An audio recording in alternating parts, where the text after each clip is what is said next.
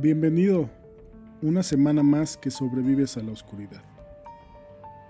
Como pequeña introducción a lo que escucharás en unos momentos, te pregunto, ¿alguna vez has visto algo extraño en la cámara de vigilancia de tu hogar? ¿Estás seguro que no vive nadie más en tu casa? Espero que estés en lo correcto. Mi nombre es Mauricio Lechuga y esto es Postmortem, un podcast de terror.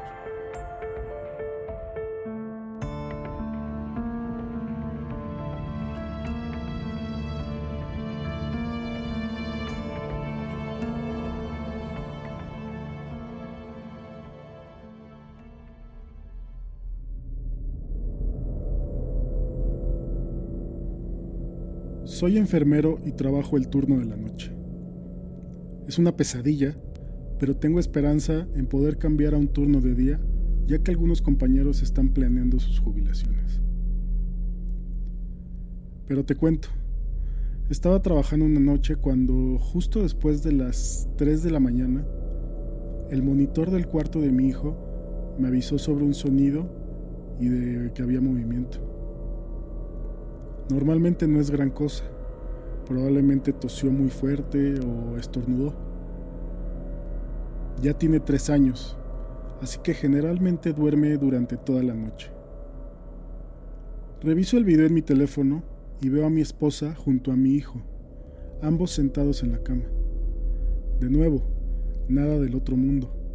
Pudo haber gritado o se asustó en su sueño o algo, algo similar.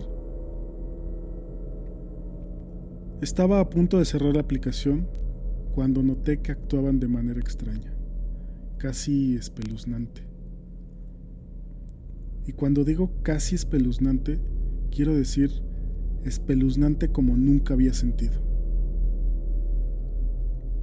Estaban sentados junto a la cama, ambos volteando hacia la cámara con miradas perdidas y sin emociones. La visión nocturna de la cámara muestra una imagen en blanco y negro, por lo que se les veían unos ojos blancos horribles. No se movían para nada, aparte de respirar, y simplemente estaban ahí sentados mirando la cámara. Cerré la aplicación y llamé a mi esposa para asegurarme de que todo estuviera bien. Como nunca puedo llamar a casa a la hora del almuerzo, fue algo agradable poder hablar con mi familia mientras estoy en el trabajo. Sonó un par de veces antes de que me respondiera con un hola, bastante adormilado, atontado. Era como si estuviera completamente dormida, aunque se veía muy despierta cuando estaba frente a la cámara. ¡Hey! ¿Están bien? ¿Eh? Sí, Body entró al cuarto hace como 15 minutos. Estaba muy asustado, así que le dije que podía dormir conmigo. Body es como le decimos a mi hijo. En ese momento estoy muy confundido, ya que los vi en su habitación hace un minuto. Literalmente pasaron 60 segundos desde que cerré la aplicación e hice la llamada.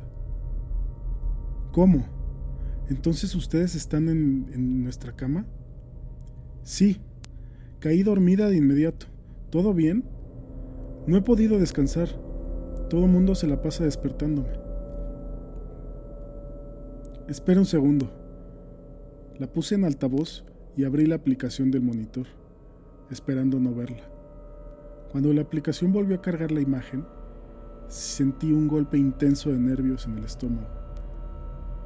Como cuando estaba en la escuela y me daba cuenta mientras desayunaba que no había hecho una tarea o un proyecto para ese día. Sentí mi corazón llegar a mi garganta. Mi esposa y mi hijo están sentados en su cama mirando a la cámara, las mismas miradas perdidas y sin emociones. ¿Hola? pregunta mi esposa. Están en la cama, ¿verdad? Sí, estamos tratando de dormir. Es que estoy revisando la cámara en el cuarto de Body y los veo ustedes dos sentados sobre su cama. ¿Cómo? No, estamos en nuestra cama. Sé lo que quieres decir, pero estoy mirando su cama y ustedes dos están allí, le respondo. Espera, me contesta. Se queda callada por unos segundos mientras abre la aplicación en su teléfono. Después lo único que escucho es un respiro gutural y lleno de terror. Como si mi esposo hubiera aspirado todo el aire de la habitación, llenando al máximo sus pulmones. No escucho hacer esto a mi esposa, generalmente solo cuando tiene miedo de verdad, como cuando brinca viendo una película, o esa vez cuando descuidamos por un segundo a nuestro hijo y se iba directo a la calle. Escucho cómo se quita las sábanas de encima y la línea se corta. Obviamente, ahora estoy absolutamente aterrorizado, así que inmediatamente le llamo de nuevo. Me manda al buzón de voz y le marco de nuevo. Llamo una y otra vez sin obtener respuesta.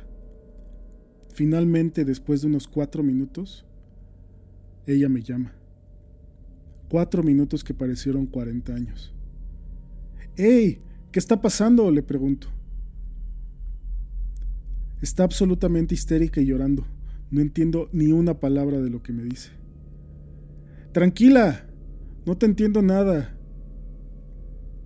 Se calma lo suficiente para explicarme que están dentro del auto y va camino a casa de sus padres. Abrió la aplicación y cuando vio lo que había en el cuarto de Body, se levantó, agarró a nuestro hijo y bajó las escaleras hacia la puerta. Salió tan rápido que ni siquiera cerró el garage. No te preocupes por el garage, le dije. Cuando salga del trabajo paso a cerrarlo. Afortunadamente vivimos en un vecindario bastante seguro, así que no me preocupa tanto que la puerta se quede abierta. Ni se te ocurre entrar a la casa, me advierte. Obviamente no, le contesto. ¿Por qué estamos en la cámara? ¿Es una grabación? me pregunta. No tengo idea. Voy a seguir revisándolo y ver si hay algo que me dé alguna pista. Pregúntale nuestras palabras claves a Body. Mi esposa y yo tenemos palabras clave porque somos unos nerds. Hemos visto demasiadas películas de impostores y aliens, por lo que decidimos hace mucho tiempo crear códigos para poder saber si uno de nosotros era falso. Tenemos un par de palabras, pero también una pequeña historia tres oraciones que decimos junto con mi hijo. Puedo escuchar a mi esposa en el teléfono decir las cosas que le enseñamos a Body. Él se ríe siempre que las dice porque cree que son una broma y no tiene idea del significado real. Los dos estamos convencidos de que es nuestro hijo. Luego ella dice nuestra parte y estoy seguro de que es mi esposa. Inventamos este sistema como un chiste entre nosotros, pero nunca en mi vida imaginé que realmente lo necesitaríamos. Es algo irreal. Llegó con sus padres a salvo y fue difícil colgar el teléfono. Le dije que lo solucionaríamos por la mañana. Con suerte, solo es un problema técnico. Pero ella no creía que fuera algo técnico. Cuando salió corriendo, tuvo que pasar por la habitación de nuestro hijo, y la puerta estaba abierta. Hay una pequeña luz en la cámara que indica si está conectado a Internet. Y con esto tiene suficiente brillo para que cuando pasó corriendo, creyó ver de reojo un contorno sombrío de lo que podría haber sido un adulto sentado en la cama. Me dan escalofríos solo de pensar en esto. Saber que estaban a salvo y fuera de la casa es lo único que me mantuvo relativamente tranquilo en el trabajo esa noche. Fueron cuatro horas muy largas y yo revisaba la cámara cada vez que tenía oportunidad. Y sí, aún estaban sentados en la cama mirando a la cámara con sus miradas vacías. Los analicé para ver si podía encontrar algún patrón, desde su respiración hasta cómo parpadeaban. Su respiración era constante y parecía normal, pero el parpadeo era lo que me diría si era algún tipo de video extraño, macabro o siniestro. Veo fijamente mi teléfono y cuento los segundos entre cada parpadeo, pensando que si es una repetición, entonces sus parpadeos deberían de ser pares y ocurrir al mismo tiempo cada vez. Pero no encontré ningún patrón. Era errático y aleatorio, como lo haría una persona real. Las horas que pasan son las que finalmente me hicieron ver que no era un video extraño. La ventana se ve en la cámara y puedo distinguir cómo hay más luz fuera de su habitación. Sus cortinas evitan que entre luz suficiente para que la cámara desactive la visión nocturna, pero deja entrar pequeños rayos que hacen notar la salida del sol. Trato de pensar qué demonios voy a hacer ya que mi turno termine. Lo primero fue pensar en llamar a la policía, pero sé que no es la mejor idea. Primero, ¿qué les voy a decir? ¿Hay alguien en mi casa que se parece a mi esposa pero no lo es? Peor aún, ¿qué pasa si ellos realmente son entidades de algún tipo y terminan matando a la policía? Sé que un compañero del trabajo cree firmemente en lo paranormal por lo que espero pueda tener alguna sugerencia sobre qué hacer. Así que le enseño el video y le cuento toda la historia. Su respuesta inicial de eso es espeluznante como la chingada no me ayuda nada, pero asegura que quiere ir a verlo. Dice que deberíamos ver si mi no esposa intentará actuar como si fuera mi esposa real. Le digo que no haremos eso y sugiere que al menos debemos ir a la casa, incluso si no entramos. Estoy de acuerdo porque además pues quiero cerrar el garage. Llegamos a mi casa y caminamos primero alrededor de ella. No estoy seguro de lo que queríamos lograr, pero yo creía que era algo que teníamos que hacer.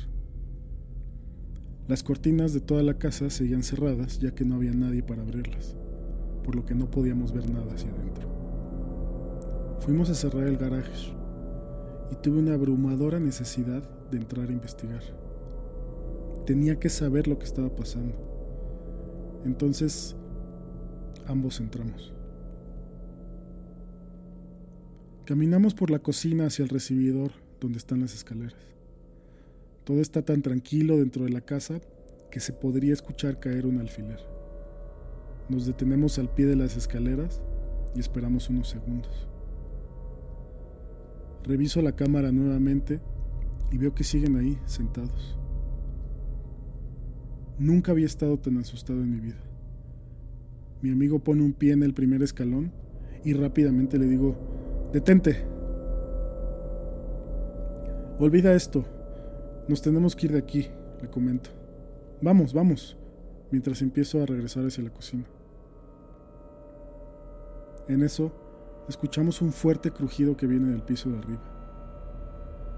La habitación de mi hijo tiene una tabla muy ruidosa justo en medio, y es casi imposible no pisarla. Aún estamos decidiendo si queremos arreglarla, porque nos alertará si nuestro hijo intenta algún día salirse sin permiso. ¡Fuera, fuera, fuera! Le grito mientras hago un gesto para que se mueva. Salimos de la casa en unos dos segundos. En la calle vuelvo a revisar mi teléfono.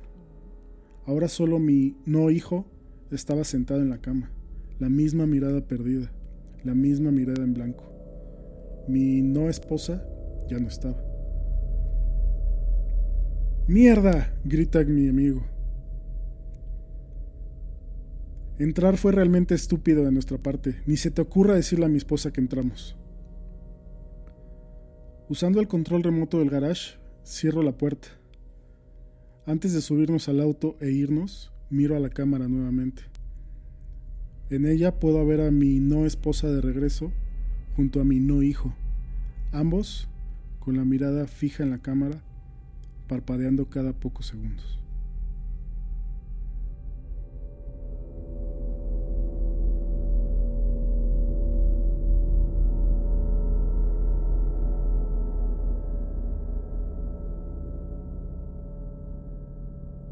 Vivo en Florida y esto ocurrió aproximadamente tres semanas después del huracán Irma, hace no mucho tiempo.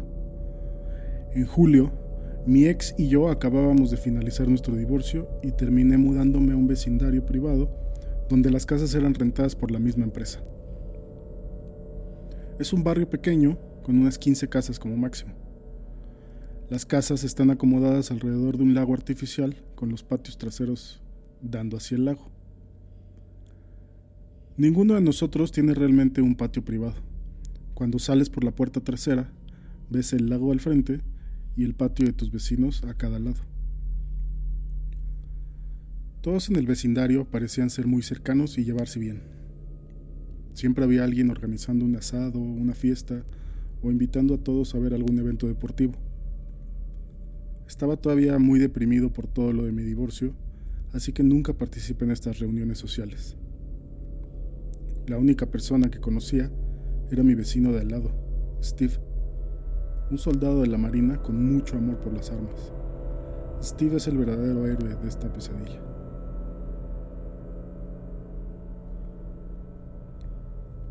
Mi hija Alice tiene cuatro años y me toca verla todos los fines de semana.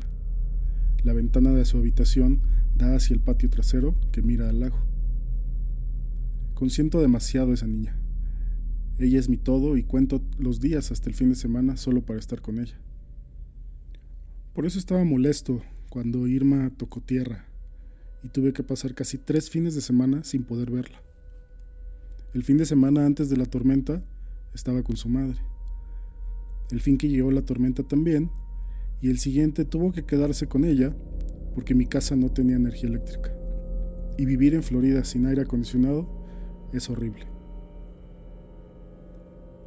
La humedad era tanta esa semana que dormí en la habitación de mi hija porque es la única con una ventana que da hacia el lago. Abrí la ventana, dejando el mosquitero, para que el viento del lago pudiera enfriar la habitación tanto como fuera posible y me dejara dormir en paz. Después de unos días, la energía eléctrica regresó y Alice vuelve a la rutina de visitarme los fines de semana. Fue entonces cuando comenzó la pesadilla. Mi hija se quejaba de la señora que canta y de que ya no la quiere cerca. Pensé que tal vez se refería a una amiga de mi ex o una maestra en la escuela. Tal vez una maestra en la escuela les canta a los niños y a ella no le gusta. Ese sábado, Alice se despertó en medio de la noche gritando como loca. Corrí a su habitación, encendí la luz y la encontré escondida debajo de sus cobijas. Le pregunté qué estaba mal y lo único que hizo fue señalar un rincón vacío de su habitación y decir, Mira, mira. No había nada donde estaba apuntando, pero parecía como si hubiera visto un fantasma. Después de calmarla, comenzó a hablar de la cantante nuevamente. Por favor, dile a la señora que no regrese. Por favor, papá. Haz que se vaya. Obviamente, lo que pensé era que ella estaba teniendo pesadillas. Suena lógico, ¿no? Le mostré que no había nada en el armario ni debajo de la cama y que no había nada de qué temer. Se tranquilizó y se volvió a dormir. Regresé a mi habitación y rápidamente caí dormido. No debieron haber pasado más de 20 minutos cuando Alice entró corriendo a mi habitación gritando, ¡Regresó! ¡La señora regresó! Esta vez se negó absolutamente a volver a su habitación así que la dejé dormir conmigo. A la mañana siguiente fuimos a desayunar y nos detuvimos en una tienda para comprar un monitor de bebé. No había usado uno desde que su madre y yo todavía estábamos casados, pero quería escucharla fácilmente si comenzaba a tener pesadillas y así responder más rápido. Después de configurarlo e instalarlo, le enseñé a Alice cómo funcionaba para que estuviera segura que podía escucharla y que estaría a salvo. Ese día durmió profundamente y no hizo un ruido en toda la noche. El siguiente fin de semana, Alice se quedó con su madre porque se contagió de un virus estomacal en la escuela. Era sábado por la noche y estaba profundamente dormido en mi cama. Alrededor de las 2 de la madrugada fue cuando lo escuché una voz de mujer tarareando una suave canción de cuna a través del monitor del bebé. El suave canto se hacía más fuerte y claro a medida que la voz se acercaba al monitor. No, no estaba soñando. Podía escuchar a una mujer cantando canciones de cuna en la habitación de mi hija. Nunca me había sentido tan asustado y sorprendido a la vez. Era una mezcla de puro terror e incredulidad. Y entonces la voz habló. Alice, cariño, ¿estás despierta? La adrenalina llenó mis venas. Salté de la cama y cerré la puerta de mi habitación. Tomé mi celular y llamé a Steve, el vecino de al lado. Tan pronto como colgué el teléfono, lo escuché salir de su puerta gritando, ¡No te muevas! Salí corriendo y lo encontré apuntando con su escopeta a una mujer que estaba agachada afuera de la ventana de mi hija. La ventana que había dejado abierta después del huracán y nunca cerré. Steve bajó rápidamente el arma cuando reconoció a la mujer. Era Jean, la mujer de mantenimiento del vecindario. La esposa de Steve salió corriendo tras él y confirmó que era ella. Jean jugó la carta de no saber qué pasaba. Dijo que ella no estaba cantando y que ni siquiera sabía el nombre de mi hija. Su argumento fue que estaba cerca de la ventana porque estaba haciendo su patrulla semanal para encontrar cocodrilos y pensó haber visto uno acercarse a nuestra casa. ¡Mierda! Esa perra le estaba cantando a mi hija. La llamó por su nombre. Sí, es cierto que se han visto cocodrilos alrededor del vecindario. Y sí, parte del trabajo de Jean era patrullar el lago por la noche de vez en cuando. Pero a las dos de la madrugada... Obviamente sabía que era una mentira y aunque ni Steve ni su esposa la culparon, pude ver por su expresión que tampoco le creía. Al día siguiente fui con Steve para agradecerle y contarle exactamente lo que había pasado. Me dijo que es sabido que Ginny y su esposo son un poco extraños, pero esto es, por mucho, lo más loco que ha sucedido hasta ahora. Ese mismo día, Steve me ayudó a instalar barras de metal en la ventana de Alice.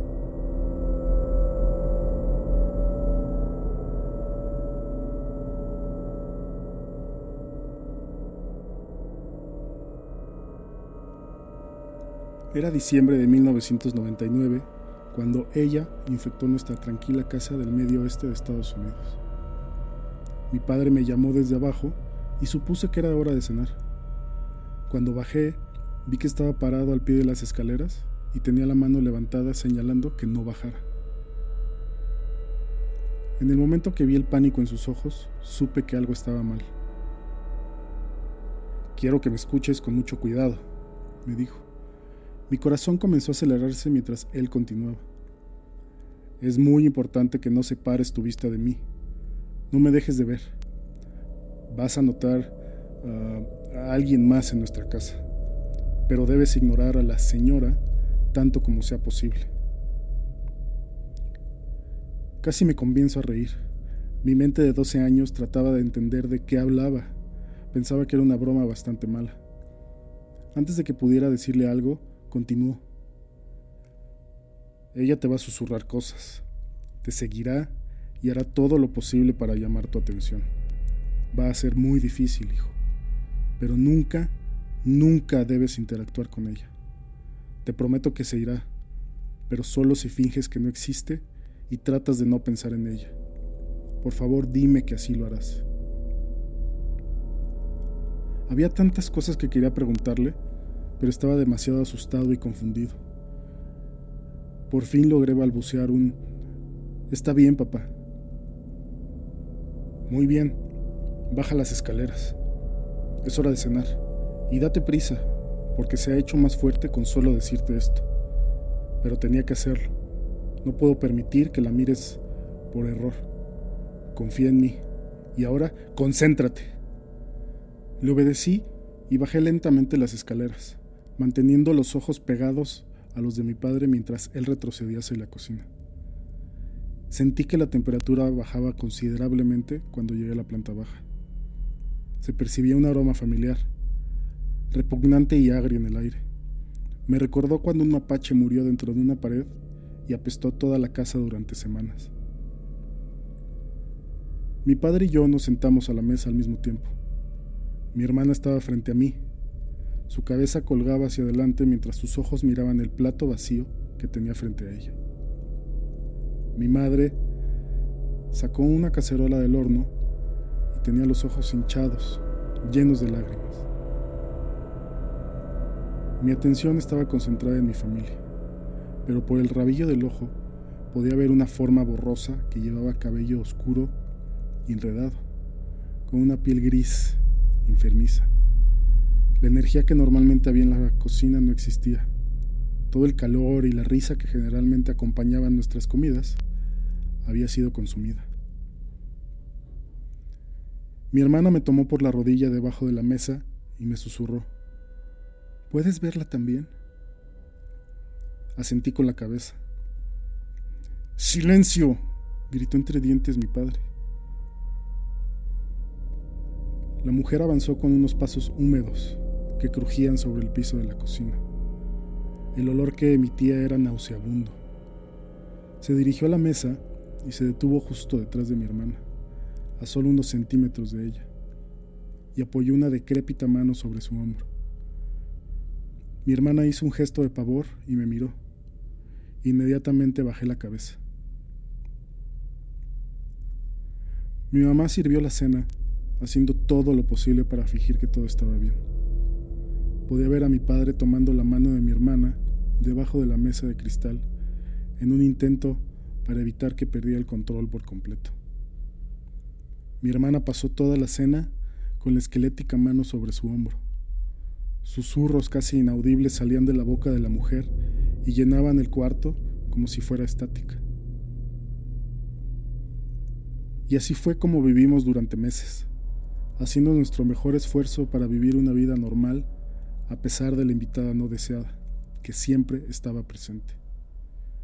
Incluso si salíamos de casa, ella podía de alguna manera seguirnos a todos. Cuando los cuatro íbamos en el auto, se le podía ver en el espejo retrovisor o parada a un lado del camino. Mis padres no permitían que nadie nos visitara y tampoco nos dejaban quedarnos en casa de amigos durante los meses de este infierno. A veces, podíamos susurrarnos mensajes cuando era absolutamente necesario discutir la presencia de esta señora. Claro, si no estaba cerca de nosotros. Mi padre nos hizo jurar que nunca se lo diríamos a nadie. Esa era la única forma de mantener este parásito de atención encerrado. Llegamos a la conclusión de que ella infecta una sola casa a la vez y es invisible para todo aquel que no vive dentro de ese hogar. A menos, claro, que se ha contaminado con el conocimiento de su existencia. Algunos años más tarde, supe que la invitada del terror llegó a través de mi padre. Su hermana, en los años 70, fue infectada y seguida a casa por ella. Y en 1999, por alguna extraña razón, mi papá luchó por mantener la idea de la señora al margen. Con solo eso, la trajo de vuelta a su vida y a la nuestra. Mantuvimos la promesa de esconderla del mundo y ha sido lo más difícil que hemos hecho. Siempre intentábamos salir de la casa juntos y ella nos seguía.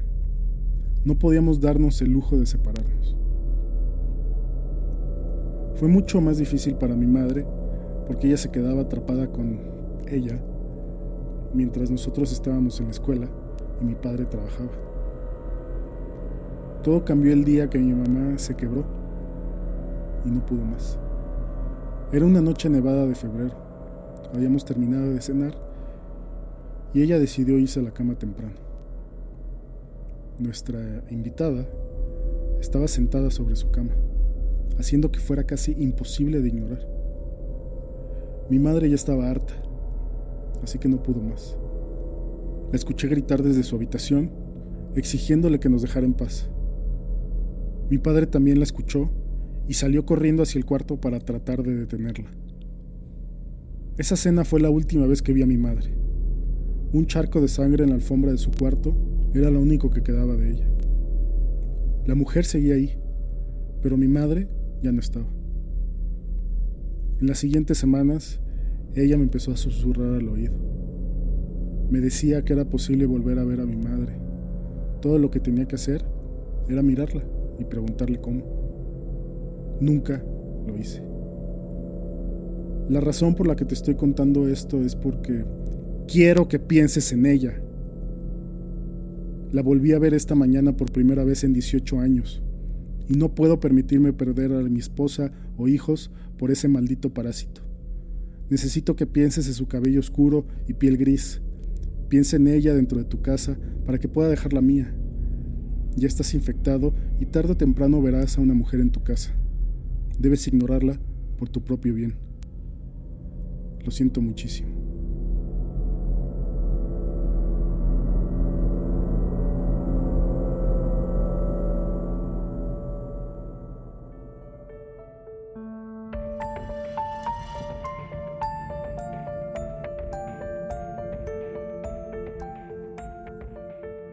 Espero hayas disfrutado este episodio. Tus valoraciones en Apple Podcast son muy agradecidas, pero te invito también a dejar una reseña, ya que con ellas se ayuda a que más gente encuentre el programa. ¿Prefieres Spotify? Sigue el show y no te perderás los nuevos episodios.